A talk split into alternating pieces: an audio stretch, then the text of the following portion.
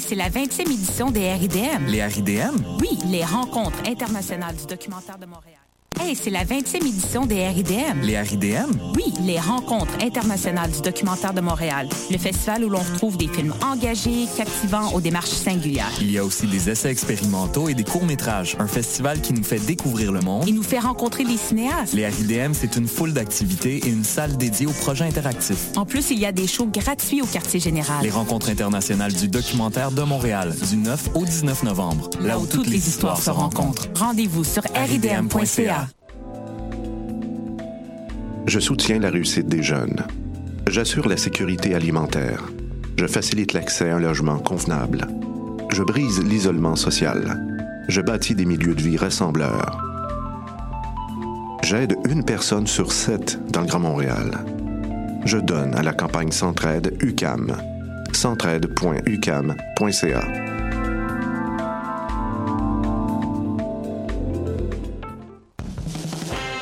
francophone 2017. Du 2 au 12 novembre, Coup de cœur francophone vous propose plus de 100 spectacles d'artistes d'ici et d'ailleurs. Place à l'audace et aux découvertes avec Paupières, Loud, Corridor, Mon Doux Seigneur, Zara Dion, À la Claire Ensemble, Violette Pie, Fudge, le Whiston Band, Dilarama, Eman et Peur et tellement plus. Pour tout savoir, consultez coupdecoeur.ca. Coup de cœur francophone, une invitation de SiriusXM.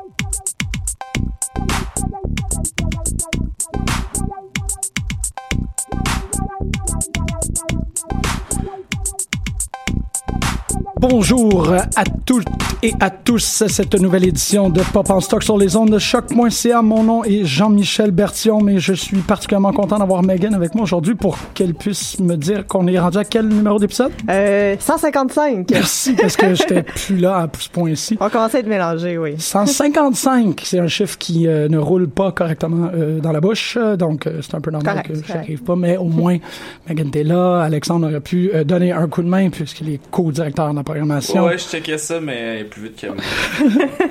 Stéphanie euh, Roussel est aussi quelqu'un qui est très ordonné dans son calendrier puisqu'elle est tout le temps occupée. Donc c'est un peu- non, mais, Mais toi aussi, t'es toujours occupé. moi, c'est un mensonge. C'est un très grand mensonge. Et euh, quelque chose d'autre de mathématique pour inclure euh, Roxane? Seigneur, je sais pas. Je... Yep, C'est correct, c'est correct. Ça, va, on n'a pas besoin de ça. Pas besoin de... Le, le code HTML de sa couleur de cheveux, je sais pas. Je, Ah ouais. Ah, peut-être, peut-être. Ah, Sure. Bien, bien, bien pensé. Et euh, je suis Jean-Michel Bertillon. Je- pas si important que ça. 155e épisode. Aujourd'hui, on parle... En fait, c'est plutôt ça, je, comme vous pouvez euh, l'entendre euh, radiophoniquement. On est en train de mettre nos petits gants parce que... euh, les, les petits gants blancs, là, ceux-là qui tentent d'être propres. Parce que on... Oui, exactement. Ah, quelle mimerie! Quel mimicage! Quelle mimiquerie! C'est pas du tout radiophonique. Vraiment pas. Change qu'on a une caméra maintenant. Exactement. Euh, on, on se retrouve un peu, c'est ça, j'ai toujours un... un- j'ai- des, des j'ai j'ai des prudences radiophoniques à chaque fois qu'on s'attaque à quelque chose qui est trop d'actualité. Je raconte souvent euh, les horreurs du, de l'épisode qu'on a fait sur GTA 5 euh, aux gens qui voudraient peut-être réécouter pour voir ce, ce déraillement assez... euh, Mais c'est pas une mais en même temps, c'est vraiment, ça prend le pouls d'un d'un moment de critique. On peut revenir là-dessus, puis euh, voir euh, les, les décalages qui se sont formés entre le moment où ce qu'on critiquait et maintenant. On pourrait dire que c'est pas c'est pas complètement un flop, là. Non, t'as raison, t'as raison. C'est juste, l'émission, moi, je considère qu'elle est un flop parce qu'on n'avait pas entretenu une certaine distance critique. On était trop près de l'objet. Ben, en fait, près au point de, de GTA 5 c'est un, c'est un, c'est un jeu, on, on- juste rapidement, GTA 5 c'est un jeu qui était massif, que la plupart n'avaient pas terminé alors que, tu sais, bon, aujourd'hui, on, je, te- je te, spoil, là, mais on va parler justement de euh, Denis Villeneuve, mais notamment de Blade Runner. Puis Blade Runner, je veux dire, c'est sorti il y a deux semaines. Tout le monde a eu le temps de digérer, de lire. Euh, Fais-tu deux semaines? T'as un petit peu plus. Trois semaines? Trois. C'était le 6 octobre. Bon, mais quand même, ça fait un mois. Ça un mois. On va dire un mois, puis je veux dire, les gens ont eu le temps de de digérer, euh, de le voir une fois, deux fois, trois fois. de réagir de- à chaud aussi. On a, il y a beaucoup Ouais, de aussi. qui sont sortis. euh, C'est ça. Qui ont réagi à chaud. Donc, on va réagir à chaud à ces critiques qui ont Mais- réagi à chaud. On, on fait une gestion rapide. Mais c'est là, tu vois, c'est exactement ce que tu es en train de dire. Euh, c'est c'est ce constat-là auquel je m'oppose. J'ai beaucoup de difficultés à croire qu'on peut revenir sur quelque chose qui a trois semaines, un mois dans l'inconscient. Tu sais, c'est- on, on, on veut être réactif et je comprends très très bien comment est-ce que pour nous c'est assez important de rester à l'ère du temps et suite. Mais fondamentalement, puis là c'est pas une orientation de l'émission, c'est vraiment une orientation somme toute très personnelle. J'ai l'impression que la majorité des analyses des objets de culture populaire se font de façon réactive et on se donne pas une grande chance puisque euh, on, on veut être la personne qui sort la perle euh, Ouais. interprétative le plus rapidement possible pour avoir le, le upvote euh, académique ou le, le upvote intellectuel, la petite euh, la petite gâchette facile. Puis Le first. Ouais, c'est ça, exactement. c'est drôle comment ces, ces comportements-là, on les propage nous autres ici. On est comme, ah ouais, mais t'as-tu remarqué que c'était tout en train de réécrire le livre rouge communisme? Tout le monde est comme, ah ouais, ok, il y ça. Ouais, je suis sorti de la salle il y a sept minutes, fallait que je ponde un article scientifique là-dessus. Je trouve ça vaguement épuisant. Puis, c'est ce qui fait que, bon, ok, trois semaines, je suis prêt à l'accepter. Trois semaines, ça va être correct. Un mois, ça arrête un peu plus. Puis je joue sur les mots, là, parce que là, on est à cinq jours d'un mois. Ouais. Peut-être on était dans cinq jours, je serais peut-être, ah, ok. Mais c'est ça. Mais, mais c'est ça, Ouais, c'est- parce que je, moi, je pense qu'il faut le, le, le, le différencier, différencier cet épisode-là par rapport à l'épisode de GTA parce que, comme je le redis encore une fois, l'épisode de GTA, on était dedans. Il y avait des gens qui avaient pas terminé le jeu, puis c'est un jeu massif, alors que Blade Ouais. Runner, même si c'est, c'est, c'est une œuvre cinématographique majestueuse, ben, c'est un film de deux heures et demie. Mais c'est sûr qu'il y a C'est- raison, parce que finalement, ça va être une émission sur euh, doit-on parler des, des objets de la culture populaire lorsqu'ils sortent? On entend enfin ma voix, hein? Oui, c'est ça, excuse-moi, Moi aussi, je me demandais si on m'entendait. Donc, euh, Quel mais. micro t'as pris? Ok, c'est parce qu'Alexandre parle dans l'autre. ok. Ouais, ouais, c'est ça, je suis funky. Mais c'est vrai. Agence du chaos. Euh, c'est vrai, moi je suis d'accord avec Jean-Michel parce que vu qu'il y a des critiques à ce show, on va, on va moins être nuancé, ou en tout cas on va réagir aussi avec émotivité au sens où il y a du monde qui vont avoir haï le film, il y a du monde qui vont avoir adoré, puis on va aussi vouloir réagir aux émotions des autres. hein. C'est vrai. En- parce que moi il y a peut-être des choses que, que, que je mettrais des bémols, mais là il y a comme il y a eu tellement de hate sur un point que je vais, je vais me rallier de l'autre bord pour faire la balance, tandis que si ça faisait deux ans par exemple, on serait moins dans, dans cette euh, dans ces émotions là, puis on irait plus au creux de, nos, de notre propre opinion Ouais. à nous et moins en réponse et en réaction aux opinions des autres. Ouais, ça devient plus des conversations que des véritables analyses où tu sais, une personne s'est assise puis en ressort avec comme regarde j'ai réfléchi à ça longtemps j'ai l'impression que Mais c'est sûr que c'est un dialogue, puis euh, si on le relit plus tard, euh, les gens ont pas lu tous les articles que nous on a lus, tandis que quand c'est dans l'air du temps, mais on s'attend à ce que tout le monde ait un peu lu les mêmes choses et les mêmes références culturelles à ce moment-là. Donc on répond à des choses que peut-être dans un an personne va se rappeler ou personne va être en- avoir lu quand ils vont Mais la se nuance, repenser. la nuance va émerger aussi à force d'avoir tous ces dialogues-là et à force de les répéter sur la place publique, si on veut. oui ou non je ne sais pas à quel point est-ce qu'on se retrouve avec la nuance est-ce qu'on se retrouve avec une grosse giblotte grise Ben, c'est pas ça la nuance du gris? Mais dans un an, Euh, ça va être super intéressant de se repencher sur cette Ouais. grise-là, puis de, de, de, de faire un dialogue avec un peu plus de distance, peut-être. Donc, Ouais. c'est super intéressant, les réactions à chaud, pour construire plus tard le On savoir. fait, on fait une, une partie d'archives en ce moment. donc on ça. enregistre l'émission aujourd'hui et dans un an on se promet qu'on Ouais, revient ben oui. ici intact Roxane tu dois porter la même euh, la, la, la même perruque Deal. je, je m'en excuse Mais- Moi, je la porte à tous les jours pour la prochaine année, jusqu'à temps Nice. que je revienne ici Joy. pour la porter. J'espère qu'on perdra pas ta mémoire. Joy all day, every day.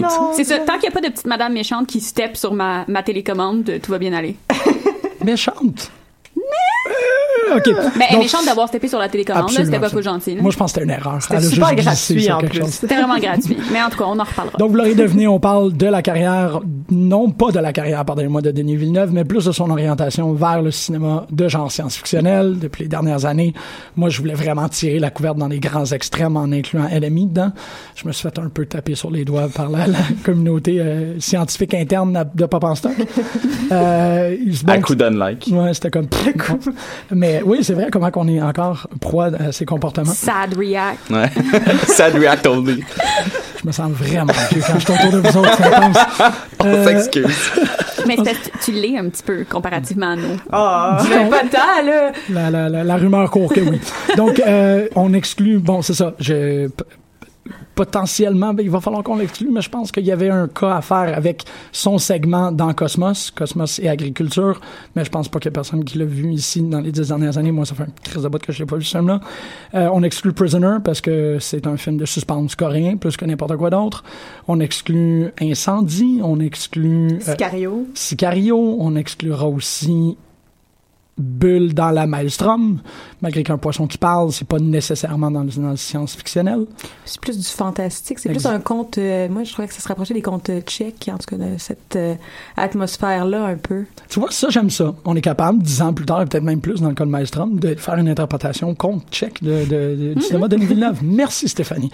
Euh, on exclut donc tous ces films-là pour essentiellement parler de Rival et de Blade Runner 2049 et pour exaucer les vœux de Joy ici, dans le fond, on va peut-être parler un peu de Dune.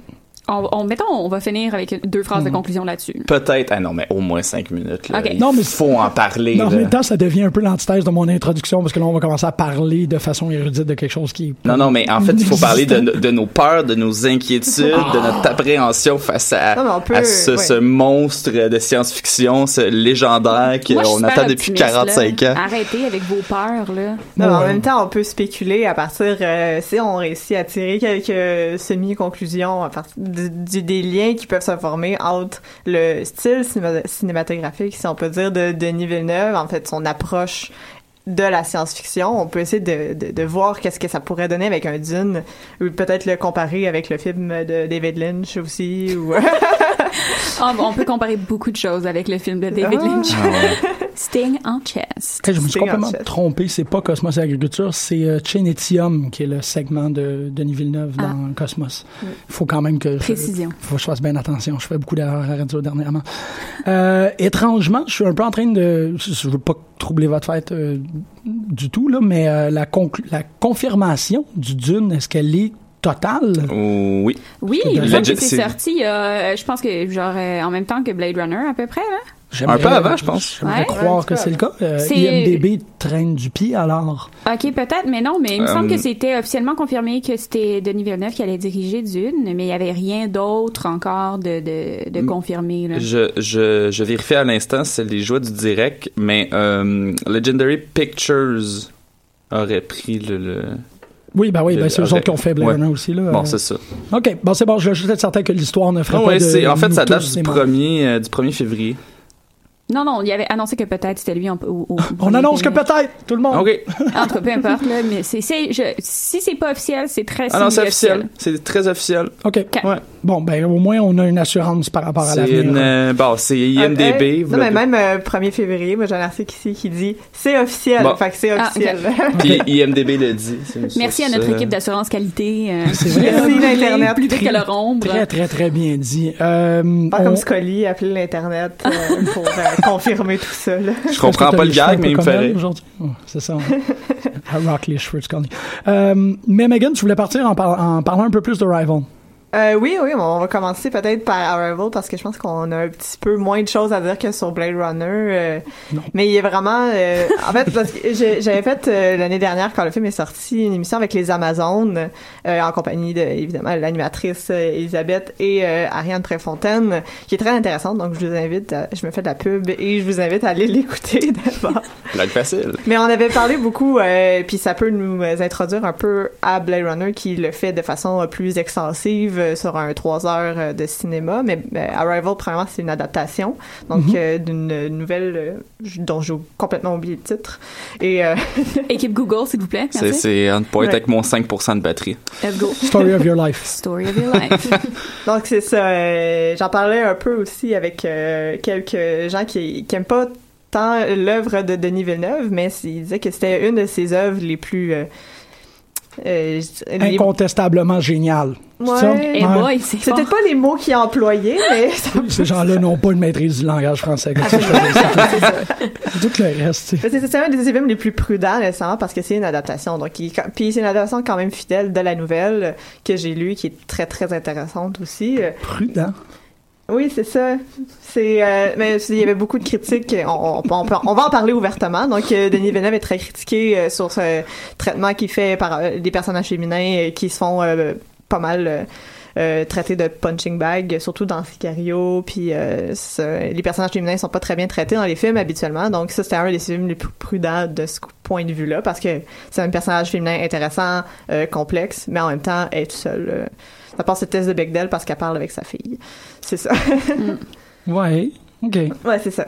Mais euh, il y a vraiment, euh, pour euh, aller plus du côté euh, cinématographie, il y a un traitement de l'espace et du son et aussi du rythme cinématographique dans Arrival qu'on on ne voit pas souvent dans les films mainstream de science-fiction aujourd'hui. Donc, on est habitué à des films qui vont vite, à de l'action, à des vaisseaux spatiaux, à des trucs en stainless steel, puis des scénarios un peu boboches, pas très bien écrits.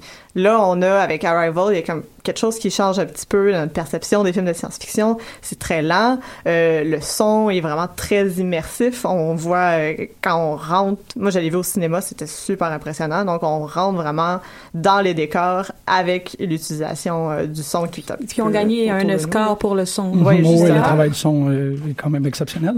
C'est ça. et toutes les scènes sont très lentes et c'est très euh, justement c'est un autre rythme que qui reprend aussi dans Blade Runner et euh, qui ça fait que c'est un traitement de la science-fiction qui moi je dirais en tout cas ça c'est mon point de vue personnel qui est très près de ce que la littérature et le genre science-fictionnel est plus largement. Moi, je suis d'accord. Ouais, c'est ça. Parce qu'on est habitué de voir un cinéma de science-fiction qui est très euh, hybride. On pense à Alien, qui est un cinéma science-fiction horreur. euh, les, les, les films de science-fiction euh, comme, euh, je dirais, The Martian, c'est borderline film d'action aussi. Là, donc, euh, c'est juste des films de Ridley Scott, ça va pas bien.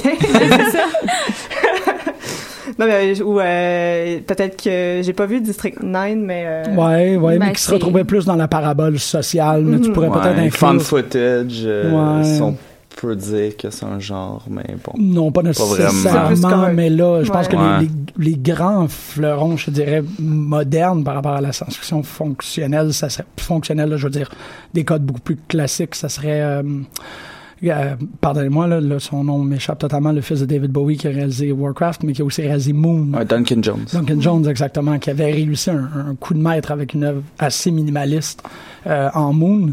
Mais effectivement, il n'y a pas grand-chose qui... Science-fictionnellement. Ouais, c'est ça. Ou c'est les croisés avec des drames de mœurs ou Ouais. euh, quelque Ouais. chose. Tu sais, il y a toujours quelque chose de, de, de croisé, alors que c'est sûr que Arrival le fait un peu parce que ça inclut. euh, c'est très humain comme film, mais au final, la science-fiction, c'est pas juste. euh, c'est pas juste euh, des univers, là. C'est, très humain comme genre aussi parce qu'on parle un peu de notre société.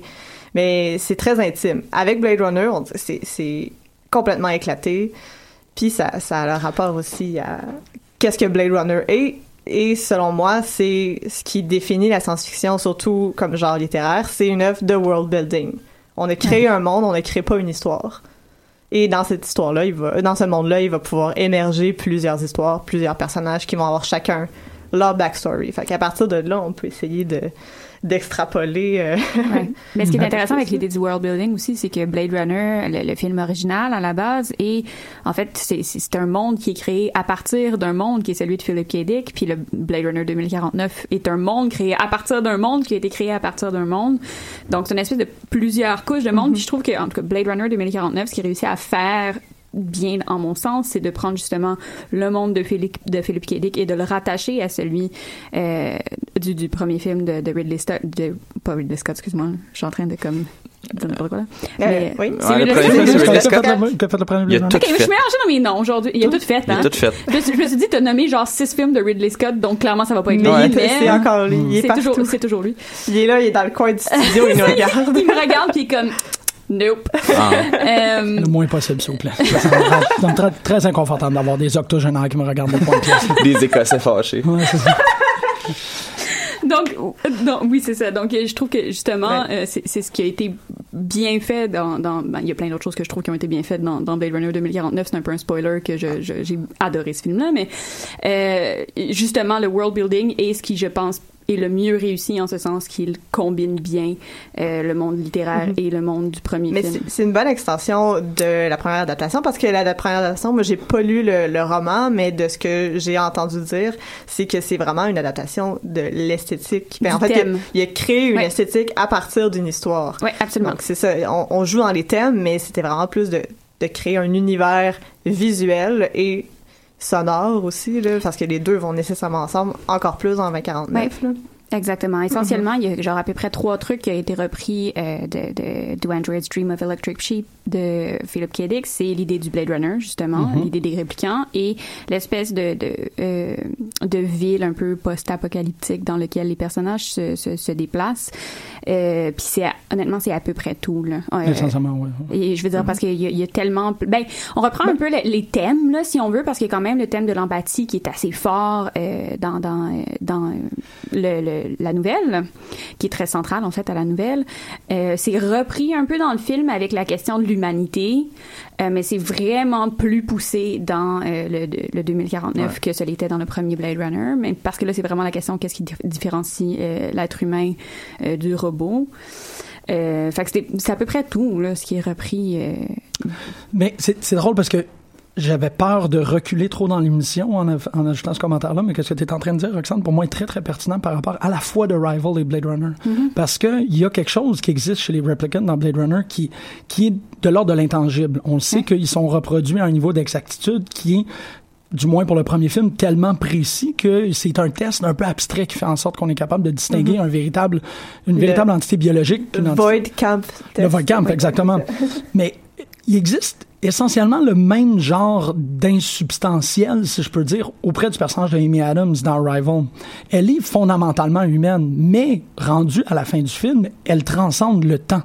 Et c- on ne peut Elle pas... devient post-humaine. Ben, au-delà qu'elle devienne Mais post-humaine, elle devient comme une nouvelle humanité, une espèce de transhumanisme qui se crée un peu en elle. là. il y a un attribut qu'elle possède qui est invérifiable, mais qui la rend quelque chose d'autre. Et le film est dans, peut-être son, son plus gros drame ou celui qui m'a le plus tenu à la gorge et la mesure entre une personne qui comme Amy Adams, comprend la non-linéarité du temps, et le personnage de Jeremy Renner, qui, lui, ne la comprend pas.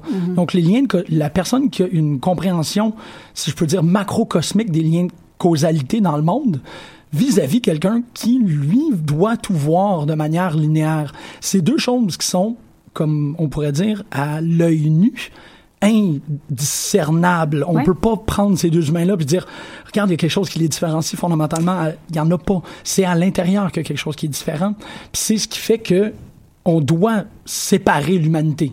Mais c'est dans cette... euh, Excuse-moi Stéphanie, je te vois intervenir. Puis je suis comme, Mais là, j'allais juste ajouter en fait que dans The Arrival, c'est pas tant un post-humaniste que la théorie, euh, bon, qui est très polémique là sur euh, la construction de la pensée à travers le langage. Donc c'est parce que on parle d'une certaine façon, on a acquéri une langue puis des codes dans la langue Ouais. qu'on est capable de construire notre pensée puis d'avoir une perception du monde. Donc elle, en, a- en comprenant l'autre langue, elle comprend un. un- Ouais, mais elle devient post-humaine Ouais. au sens où c'est une humanité augmentée. Elle peut se promener justement grâce à ce, Mhm. ce de pouvoir-là entre les époques. Et dans le film, ça- ben, c'est pas dans la nouvelle, là, ça, ça a été ajouté dans le film, mais quand elle appelle le, le Mhm. président ou je sais plus, le général chinois, puis ils ont une discussion, puis elle peut lui dire un secret qu'il lui a dit. Mhm. C'est, tout, c'est, ça, c'est de là le post-humanisme. C'est juste comme une humanité augmentée, quelque chose de plus.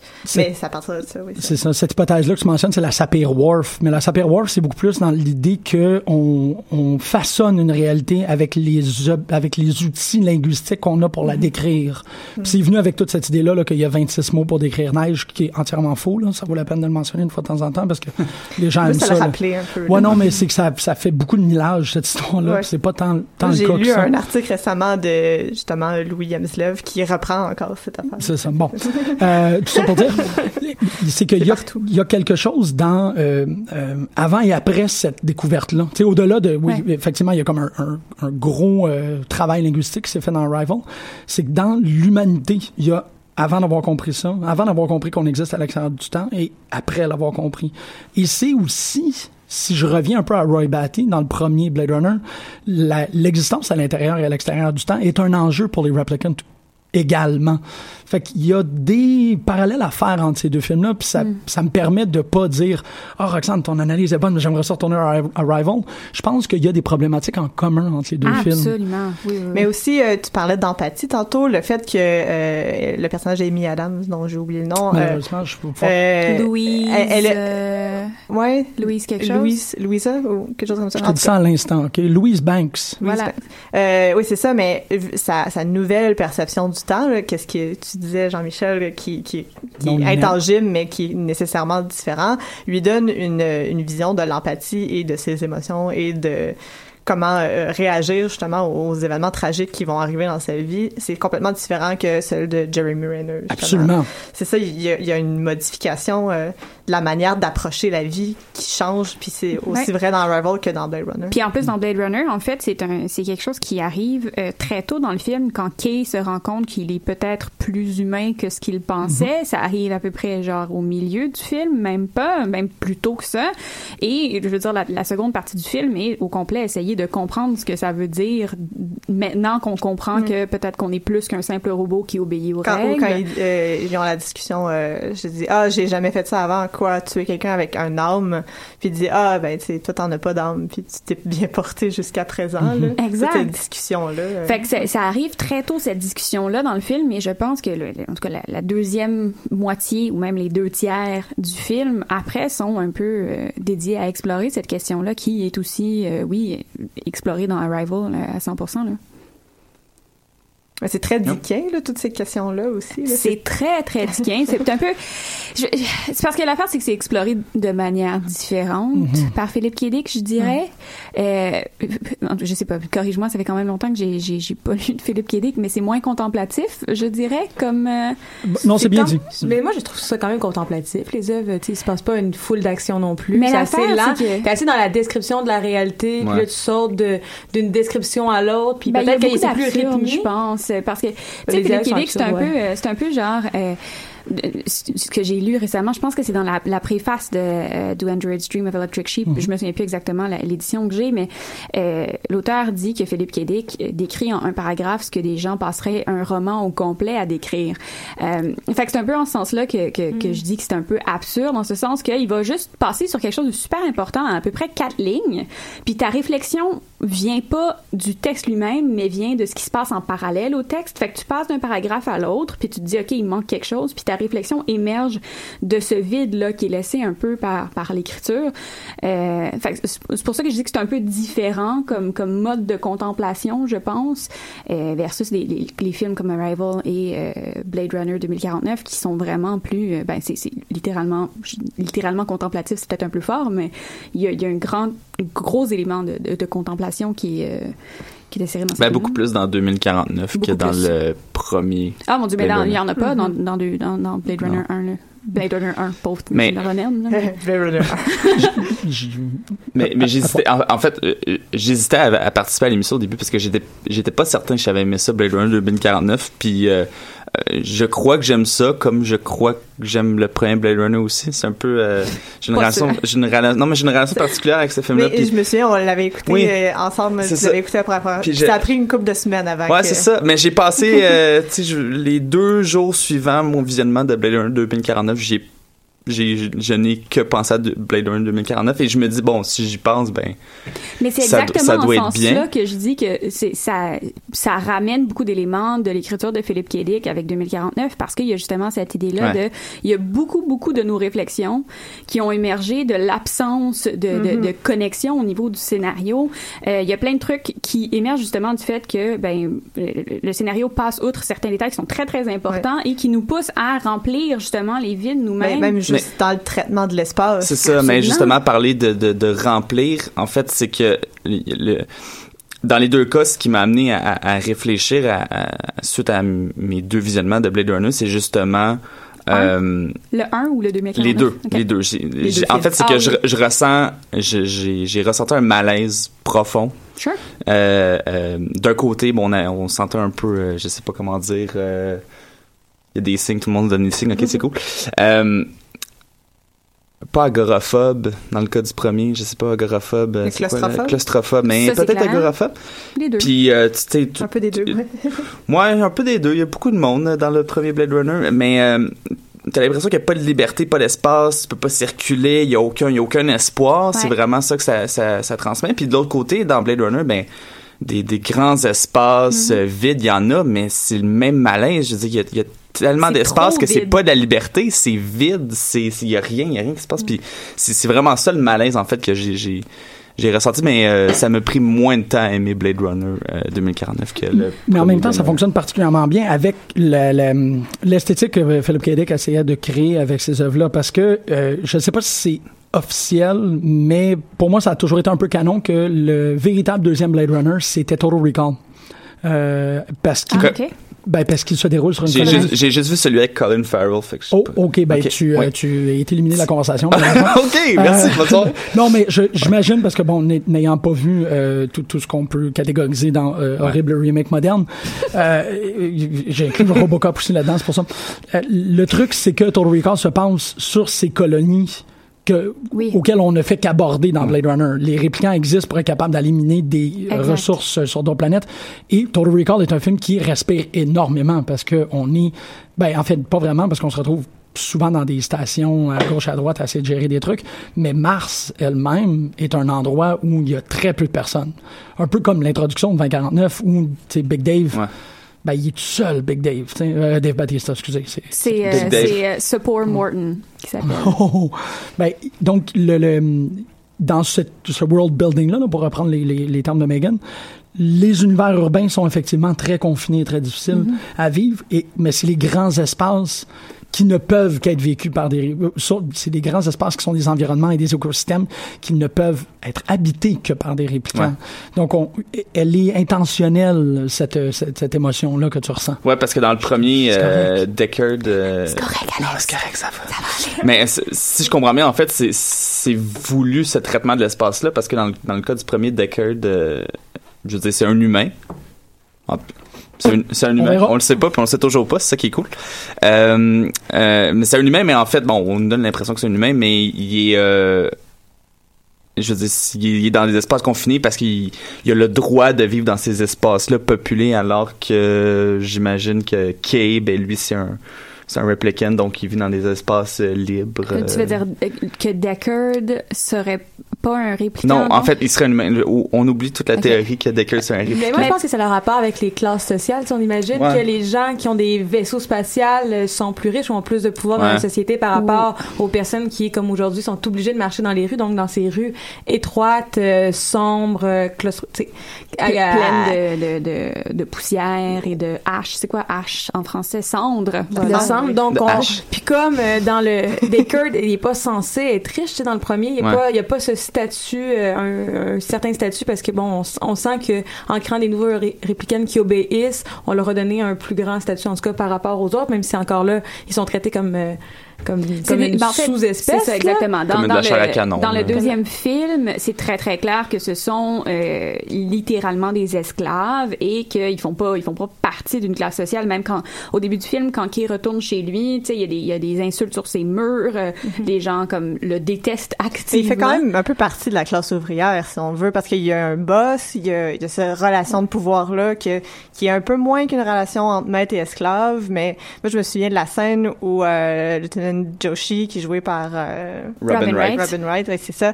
Euh, donc, elle, elle arrive et elle fait un peu euh, le scénario inversé classique de la boss qui veut utiliser justement ses, euh, ses, ses- son pouvoir sur lui en tant que patronne, mais euh, tu sais, elle aurait pu juste lui donner un ordre de pour coucher avec elle, par exemple, mais elle voulait quand même son consentement. Fait que il y a comme une espèce de relation de pouvoir qui est pas vraiment euh, master-slave, là, donc c'est vraiment Non, puis on euh, voit quand même qu'il est plus riche. Tu sais, même s'il est, méprisé, il est insulté, il, est dégradé tout le long du film, on voit quand même qu'il est plus riche que toutes les personnes qui dorment dans le corridor, qui Ouais, auront c'est ça. jamais accès à Joy, qui auront, qui auront jamais accès à un vaisseau. Donc, il y a quand même une certaine, euh, un certain pouvoir, en tout cas des certains privilèges par rapport à d'autres personnes. sa voiture, euh, sa voiture. ça vient, ça vient avec, euh, avec, son rôle de Blade Runner, puis Mhm. c'est, en fait, il fait de l'argent selon le nombre de personnes qu'il tue. Donc, je veux dire, il y a beaucoup de gens qui, je pense, ne voudraient pas être payés pour tuer des gens. En tout cas, je, je dis ça comme ça, là, mais peut-être tu pas des gens et tu des replicants? Ça. Non, mais attends, Ils n'ont pas have Ouais, mais justement, concernant l'humanité des replicants, compte tenu, en fait, le- du, de la, de la strate d'intelligence artificielle, je peux dire qu'ils ont rajouté dans le deuxième film avec Joy, justement. Tu sais, avant, on avait les humains. Euh, ensuite, on avait les, euh, les replicants. Ensuite, on- ben là, dans le deuxième, dans le deuxième film, on a justement l'intelligence artificielle. Puis compte tenu du, euh, euh, Tu veux dire, l'intelligence artificielle holographique qui, qui n'a Oui, pas euh, de, qui a pas de, de corps Ouais, c'est ça. Est-ce que Ben, en prenant ça en compte et en prenant également en compte que avec la découverte justement euh, de, de, du truc très important, as-tu le droit de faire des spoilers ou euh? Ok, à partir de maintenant, on va tout spoiler. Fait que si vous l'avez pas vu, arrêtez d'écouter. Vous avez trois secondes. Trois, deux, un. Là, c'est fini. Harrison Ford, c'est Dieu. Non, euh, non, non, mais pour vrai, euh, la- parce que la conclusion, en fait, le punch du film, c'est que bon, finalement, les replicants peuvent concevoir des euh, enfants naturellement. Euh, et euh, compte tenu de cette découverte-là et euh, du choix en fait de Kay de justement sauver Harrison Ford au lieu de le de le tuer ou de le donner à, à en tout cas Body, méchante. Body Boy Jared Leto là, euh, Wallace. Wallace. ouais, en tout cas Oui. Wallace Wallace. Com- compte tenu de ce choix-là qui euh, le- du choix de Kay de la fin, est-ce que au final, le, le- moi j'ai l'impression que la finale nous donne l'impression que les, rec- les replicants sont humains finalement. Mais en fait, on sent qu'ils ont une agentivité. On, Ouais. on- je pense pas qu'on va, on peut dire que ils sont devenus humains parce qu'ils peuvent être, euh, avoir des caractéristiques humaines ou avoir des émotions, pouvoir enfanter sans, sans être euh, des humains, comme euh, on pourrait dire que c'est une autre espèce euh, animale faut- ou je sais pas quoi, la Mm. robotique, qui ont les mêmes, qui ont la même valeur que les humains sans que ce soit nécessairement. Moi, je pense que c'est plus de se questionner sur euh, qu'est-ce qui, à, à quoi on attribue la gentilité parce que Joy aussi peut en avoir quand, elle- quand elle demande euh, de, de se faire euh, enlever du euh, du moniteur Du central, si veut. C'est sa être- décision. oui c'est sa décision et elle demande qu'elle veut risquer la mort comme une real girl Ouais. Mais en même, temps, en même temps, c'est limité par justement le bidule qui finit par briser. Ouais, c'est ça, Fait mais qu'il y a comme le- un- c'est- c'est sa une- mortalité imminente fait d'elle quelqu'un. En fait, c'est pour, c'est en fait, on se rend compte que c'est une illusion, que tout ça c'était, euh, c'était, c'est programmé aussi pour euh, pour qu'elle acquiert un peu de l'importance dans l'imaginaire de son propriétaire. Là. Oui, puis Donc, elle- euh, qu'elle dise qu'est-ce que lui veut dire. Fait que bon, si lui Ouais, voulait ça. qu'elle se- qu'elle se fasse prendre comme une personne qui voulait avoir une agentivité, bon, peut-être qu'elle l'a pas, c'est juste. Ouais, c'est ça. Mais au final, l'important c'est est-ce que est-ce que Joy, c'est pas c'est pas qu'est-ce que Joy est réellement objectivement à l'extérieur de tout ça, c'est le regard qu'on porte sur elle. Et on avait vraiment l'impression qu'elle avait une agentivité, et aussi le personnage de Kay avait l'impression qu'elle avait une agentivité. Ouais.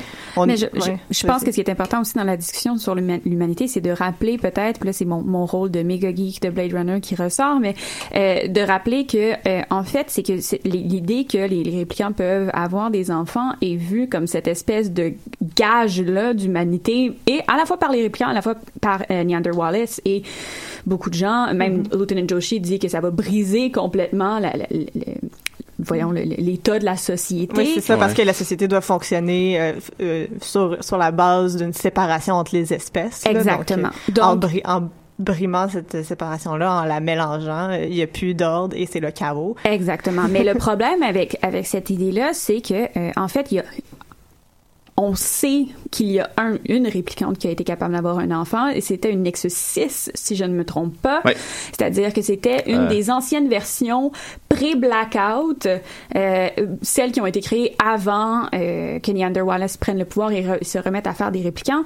Et on sait pertinemment que les réplicants de Neander Wallace ne peuvent pas se reproduire. OK? Fait il essaie, c'est ça qu'il essaie il de faire. essaie. C'est ça son but. Il est pas capable et c'est pour ça que la pauvre, euh, la pauvre réplicante naissante qu'on voit dans la dans la scène se fait tuer euh, De façon presque, très gratuite. de façon très gratuite et très rapidement. Mais il y a aussi le fait que euh, tu disais euh, que Wallace, il, il voyait ça comme quelque chose d'un gage d'humanité, mais lui, il voit pas ça comme ça. C'est un capitaliste. Oui. Pour lui, les réplicants qui peuvent se reproduire eux-mêmes, c'est une façon de reproduire des réplicants de façon euh, d'avoir une armée exponentielle à moindre coût. à moindre coût, justement, Ouais. d'avoir des esclaves. Pour lui, ils sont encore plus Ou c'est une façon de contrer l'obsolescence oui, programmée.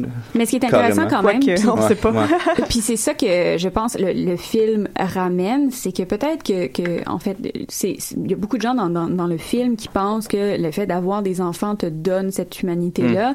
mais il y a très probablement la plupart des réplicants qui ont été faits par Neander Wallace, donc la plupart des réplicants qui sont euh, qui sont dans les plus jeunes réplicants qui sont dans l'armée euh, de rebelles, dont euh, Mariette et, et Kay, euh, qui est pas vraiment dans l'armée, mais peu importe Qui, qui le devenir éventuellement. qui le devenir éventuellement, mais ils ne, ne pourront pas se reproduire. Mais néanmoins, c'est cette compréhension-là, c'est l'acte qui a emmené à comprendre que peut-être qu'à partir du moment où on est conscient qu'on n'est pas seulement des robots, on est peut-être plus qu'humain. Puis je- en fait, ce que, ce que Mariette dit, c'est we're more human than humans.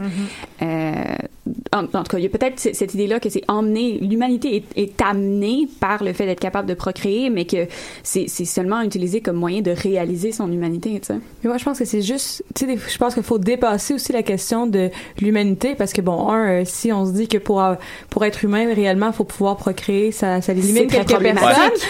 Euh, donc c'est très Ça en problématique. élimine deux, trois, Ça en, élimine une coupe, donc ça c'est déjà très problématique. Tu sais, peut-être qu'il faut le voir d'un côté antispéciste, comme si euh, demain on découvrait que les chats avaient langage et la conscience. On, on leur, là, on comprendrait que on est en train de les traiter, euh, bon, bref, tous les animaux, on est en train de les traiter comme des esclaves, comme des moins que rien. Donc c'est un peu cette conscience-là que, parce que dès que les réplicants ont des émotions, ont une conscience, Mais- ont une ouais. action, qu'est-ce qui les différencie? Donc on Mais essaie, à la on leur- différence des chats, les réplicants sont créés par les humains. Oui. C'est ça, c'est cette nuance-là. Mais oui, parce qu'il veut être né et non être créé. Ouais, c'est ça la différence. C'est ça la qui, différence. euh, La naissance là-dedans, c'est pas c'est pas un, un gage d'humanité d'être né, Mhm. mais c'est juste symbolique pour dire ah on peut on peut être humain comme vous. Remarque, le- en fait, ça a l'air d'être Joy dit que euh, elle dit à Kay quand elle pense que c'est lui l'enfant de, de, de L'enfant Rachel. prodige. Elle dit comme euh, you're uh, y- born. Um, pour elle, il y a, l'idée qu'être né, um, to be born, est importante dans le fait de Ouais. pas d'être born and not created. Tu né et pas créé. pour, pour Kay aussi, parce qu'il il, il se questionne en se disant, bon, après, c'est très religieux, là, il se dit que euh, si on est, on est avec une âme, donc ça c'est différent d'un réplicant qui a été créé, donc qu'est-ce que l'humain créerait, aurait pas... euh, Bon, Ouais. cette, cette spiritualité, donc finalement, ce qui les différencie, c'est la Ah, mais la spiritualité, au final, c'est une croissance. C'est une croyance. On peut être répliquant et Ben, croire c'est pour ça que dès que Kay se met à croire, oui, il acquiert un nouveau statut parce qu'il a la Ouais. foi envers, envers lui-même. envers lui-même, même envers sa propre existence. Mais, mais en fait, pour revenir, euh, j'essaie de, de, de ramasser un peu tout ça pour euh, aller vers une idée, mais, mais euh, pour revenir à tout ce qui est procréation, justement, et agentivité, euh, en ce sens-là, est-ce que justement les, les replicants ne seraient pas plus humains? Parce que on apprend à un moment donné que pendant le film que euh, justement le personnage d'Harrison Ford Deckard aurait probablement été manipulé pour créer un, un hybride. Mm. Ben, je pense que c'est Alors que les replicants ont le choix et même euh, Kay a, a eu le choix. Il y avait le choix entre deux. Il a choisi le troisième choix. Il y avait le choix entre tuer Harrison Ford ou le ramener ou bon, peu importe. Et il a décidé, il a, il a- il a pris la, la troisième opportunité qui ne, lui avait pas été offerte. Oui, c'est ça, parce que c'était il son a créé, choix à il a lui. créé Ouais. un choix. Ouais, mais c'était sa décision de faire ça. Et ça. pour lui, l'important, c'était pas nécessairement de, de faire la révolution, c'était de faire l'acte humain de compassion et d'empathie et Ouais. de rassembler des gens qui devaient être rassemblés, même si ça ne le concerne plus. Et pour lui, ça, c'était le choix humain à faire.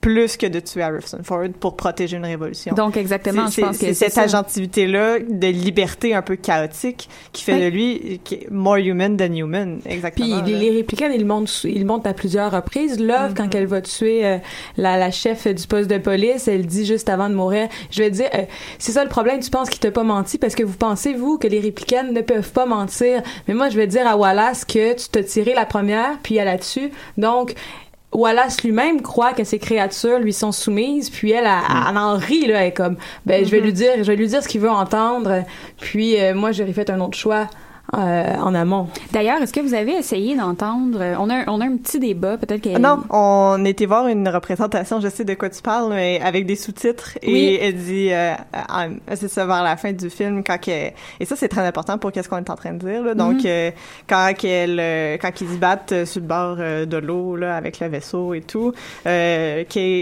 et Love, elle dit, I'm the best one. C'est ça. Mais ça, ça prouve aussi que chaque répliquant, comme chaque humain, veut montrer justement qu'il c'est un être spécial qui euh, cherche justement à l'unicité, ben, de façon à devenir unique, là, si je veux dire. Oui.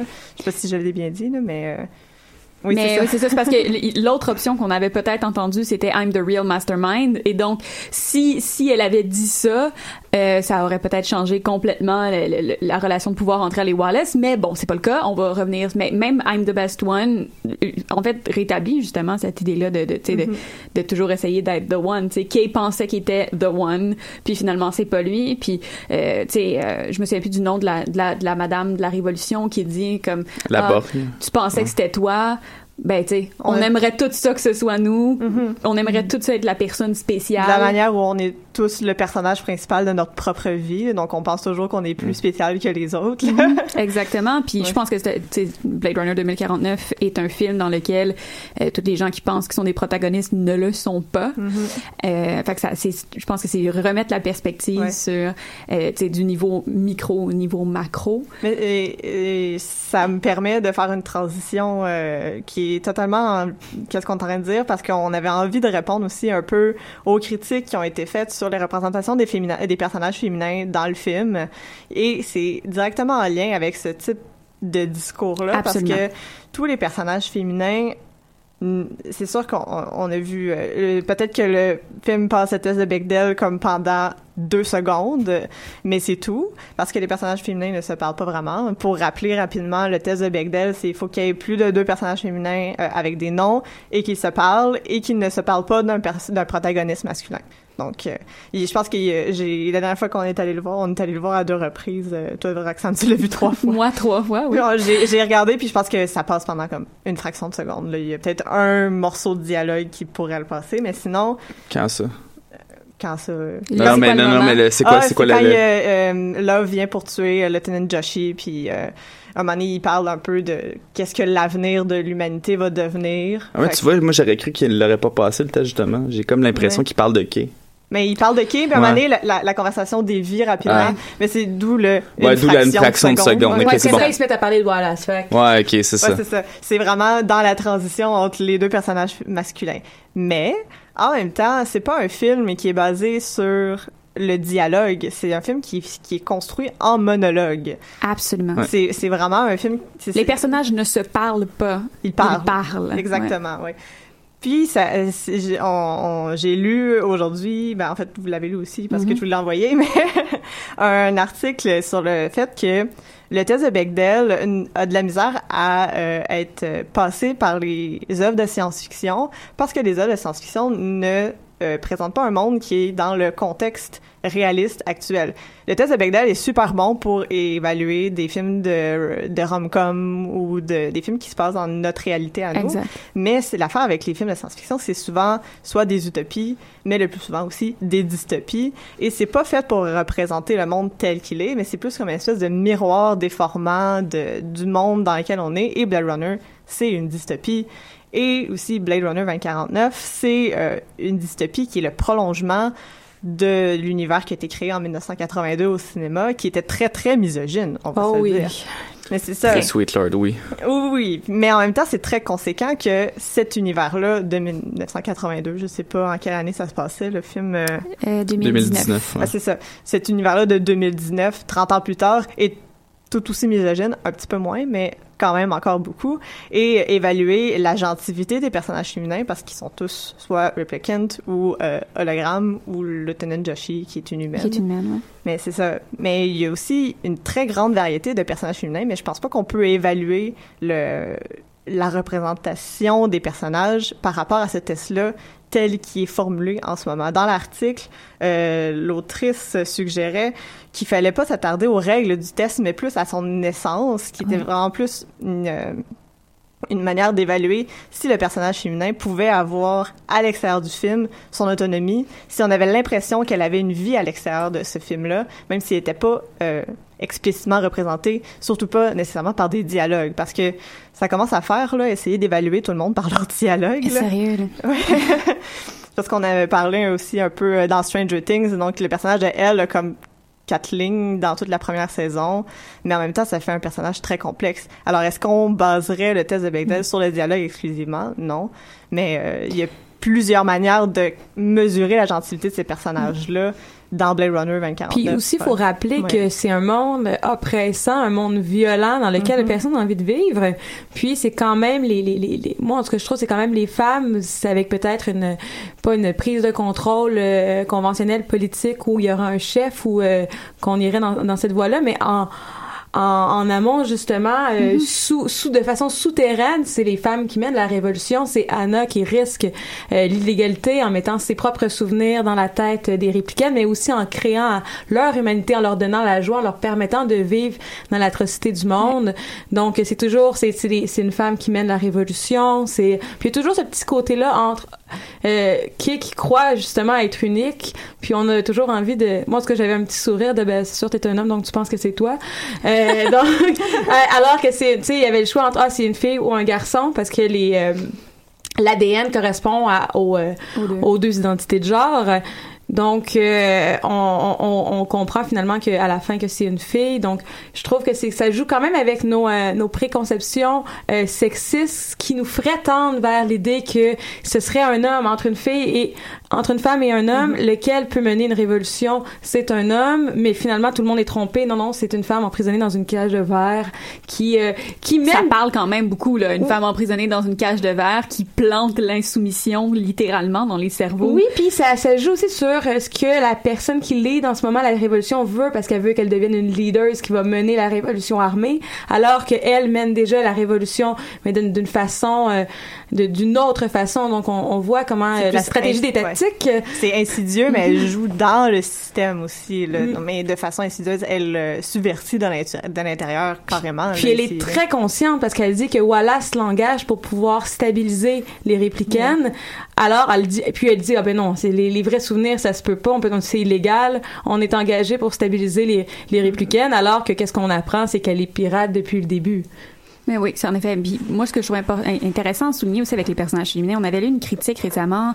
Euh, je me souviens plus exact. Je pense que c'était Martine Delvaux qui disait que le film n'était pas féministe parce qu'elle n'arrivait pas à se reconnaître euh, dans les personnages féminins euh, de, de Blade Runner. Et je pense que c'est un film euh, qui, qui est pas fait justement pour que tu te reconnaisses dans aucun des personnages à la non, mais base. tous les personnages, on, peut, on peut l'affirmer parce qu'il y a beaucoup de tropes qui sont repris. là. Donc, euh, il y a la Manic Pixie Dream, Dream Girl, évidemment. Avec Ouais. Et avec Joy, Avec Joy aussi, également. euh, carrément. Euh, il y a le personnage euh, féminin un peu masculinisé Mhm. avec Lieutenant Joshi qui est vraiment qui prend le rôle d'homme mais c'est une femme. Et Love. Et Love évidemment. qui est comme l'espèce de power power maman qui ça. gère tout là. Mais tout- aussi, ouais. genre, elle a le, tu sais, elle, elle viole Kay après avoir essayé de l'assassiner en l'embrassant puis en le pichant dans l'eau.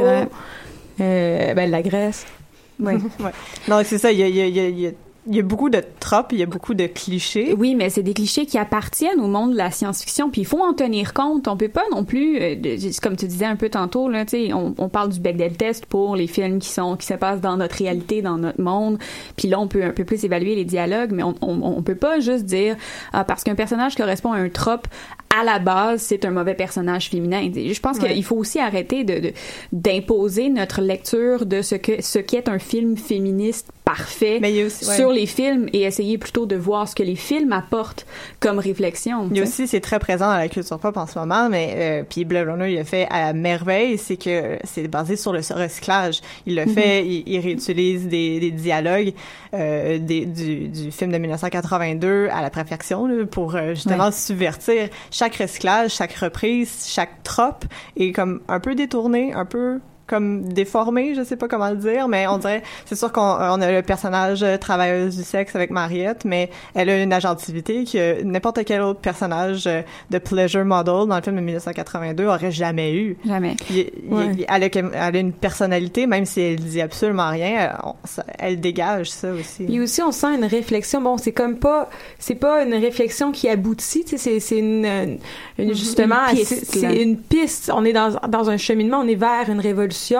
Puis on sent le regard vers euh, ce qui s'est passé en 30 ans. Parce que quand ils reprennent, on disait qu'ils re- ils recyclent le premier film. Puis à un moment donné, quand ils, ils font passer euh, des, des petits fragments qui restent d'avant le blackout, puis on entend euh, la conversation où euh, c'est Deckard qui, qui la questionne, puis elle finit en disant tu, me, tu veux savoir si je suis humaine ou si je suis lesbienne? Ouais. Donc, mais avec nos yeux d'aujourd'hui, ce choix-là fait pointe aussi le, le sexisme du premier film, tu sais, nous, nous fait sourire un peu jaune en se disant ouais c'était vraiment euh, c'était lourd, mais le, j'ai pas trouvé que le deuxième film voulait nous faire accepter ce que le premier film Non. disait justement, il non voulait voir Ouais. l'évolution, là, tout le monde est un peu mal à l'aise euh, quand que ça se joue, euh, il y a tout un rapport à ça. Ouais. Puis je pense qu'il y a aussi quelque chose d'intéressant euh, dans, dans la scène de, c'est pas vraiment du sexe, mais c'est la, la superposition des corps de Ouais. Mariette et, et, et Joy. Il y a quelque chose d'intéressant dans l'espèce de ces deux archétypes-là de Manic Pixie Dream Girl qui se superposent l'une à l'autre. Ouais, c'est dans l'article. euh, Oui, elle- exactement. Elle, disait euh, Two Manic Pixie Dream Girl does not a woman make. Là, Exactement. Donc, puis, puis euh, bon, il y a toute cette, cette espèce, cette espèce de, d'idée-là du, tu sais, du corps en déphasage euh, qui est super intéressant avec ça. Puis il y a beaucoup de gens qui ont vu ça comme l'espèce de, de d'accomplissement parfait du, du male, euh, Male gaze aussi, euh. du male gaze, du trip à trois avec deux femmes. Puis là, en tout cas, moi, je l'avais vraiment pas vu comme en ça, même temps, là. comme pour euh, pour rappeler le fait qu'on on pouvait pas s'identifier, moi je m'identifiais beaucoup au désir de Joy de pouvoir de, d'a- prendre corps, de pouvoir Ouais. s'incarner, de Ouais. pouvoir toucher aussi, de Ouais. de- d'attirer le désir, mais aussi de désirer, même si elle est programmée pour le faire. Il y a quelque chose de très humain dans cette de ce désir-là, de désirer l'autre et de désirer toucher. Là. Puis on se demande aussi jusqu'où la programmation va, parce que ce qui est aussi est programmé, puis là on lui on lui accorde plus d'agentivité à lui, donc à elle. C'est ce que c'est.